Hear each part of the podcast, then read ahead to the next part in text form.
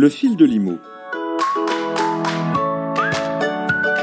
Chaque semaine, l'éclairage d'un expert ou d'une spécialiste sur l'actualité immobilière.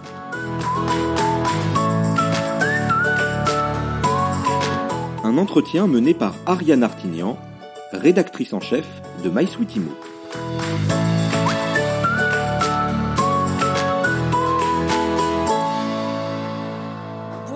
Tous. On va parler résidence secondaire en Espagne, au Baléares et plus précisément à Minorque aujourd'hui. Bonjour Séverine. Bonjour Ariane. Alors j'ai le plaisir de recevoir Séverine Audoubert. Vous êtes avocate au barreau de Paris, présidente de la commission des nouveaux métiers au barreau de Paris et coprésidente de la Commission internationale de l'ALAMTI, qui est l'association des avocats mandataires en transactions immobilières. Bref, vous êtes spécialisée dans l'investissement à l'international. Tout à fait. Alors Séverine, c'est le moment d'investir à Minorque, c'est The Place to Be?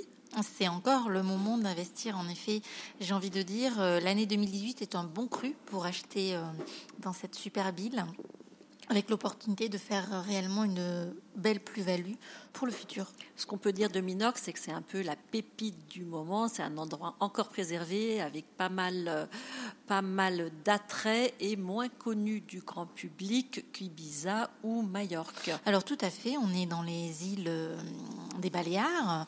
Alors il y a Formentera, il y a Majorque qui est la grande sœur de Minorque, il y a euh, également Ibiza qui est très festive.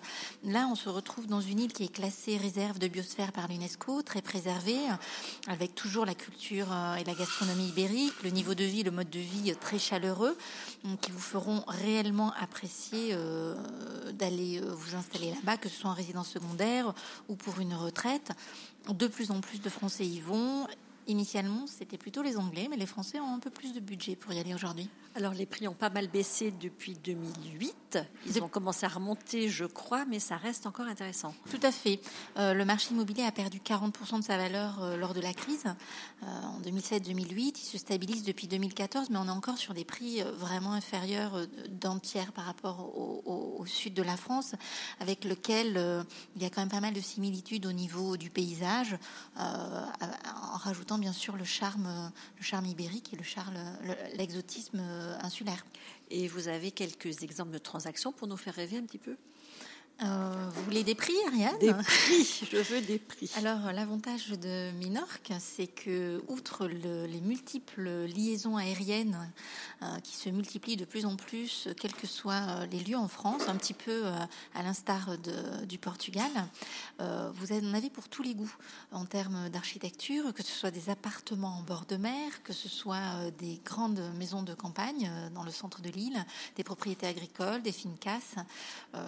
le prix moyen, euh, toute région, j'ai envie de dire, confondue, parce qu'on est sur une petite île hein, que l'on traverse en une heure en voiture, euh, le prix moyen de 2900 euros du mètre carré, alors qu'il est à 5000 euros euh, à Ibiza.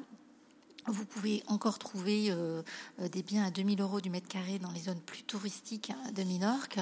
Euh, pour Ciutadella, qui est mon coup de cœur, les prix sont à 5000 euros du mètre carré si vous ne comptez pas de travaux, 3500 du mètre carré avec travaux, patio, piscine et tout cela, bien sûr, qui fait rêver. Bon, et eh bien, vous nous avez mis l'eau à la bouche. Alors, comment on s'y prend concrètement?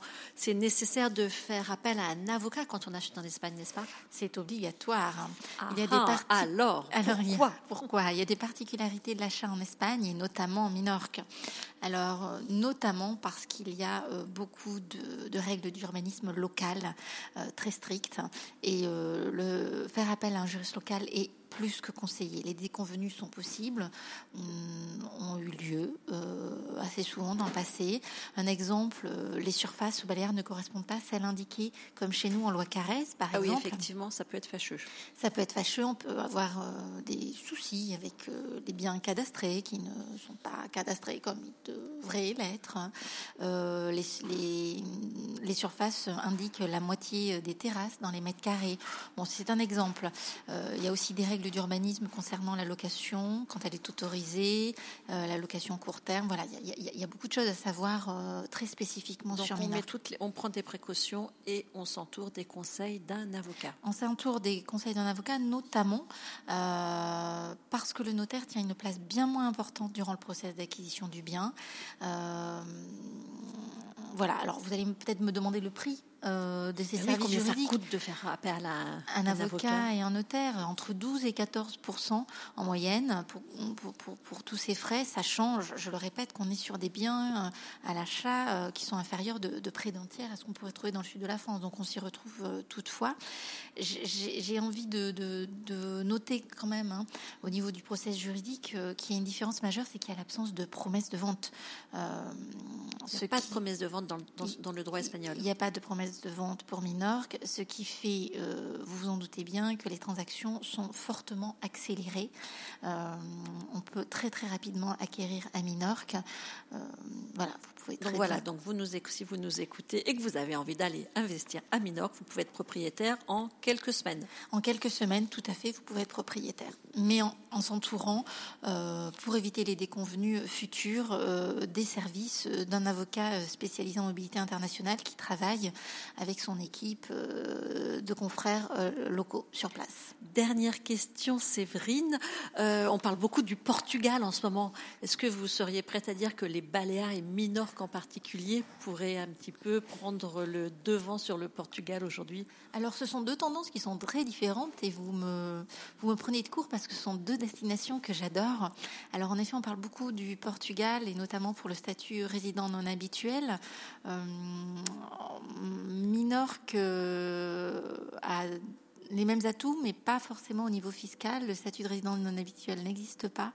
Euh, en revanche, le Golden Visa existe au même titre que euh, qu'il existe euh, au Portugal, mais le Golden Visa concerne essentiellement l'investissement immobilier pour les non-européens. Euh, voilà. Merci beaucoup. On reparlera du Portugal, du Golden Visa et puis d'autres marchés encore dans un prochain podcast. En tout cas, merci d'avoir été avec nous aujourd'hui. Je rappelle, Séverine Audoubert, que vous êtes avocate au barreau de Paris et puis spécialisée dans la mobilité résidentielle. Merci Ariane, à très bientôt.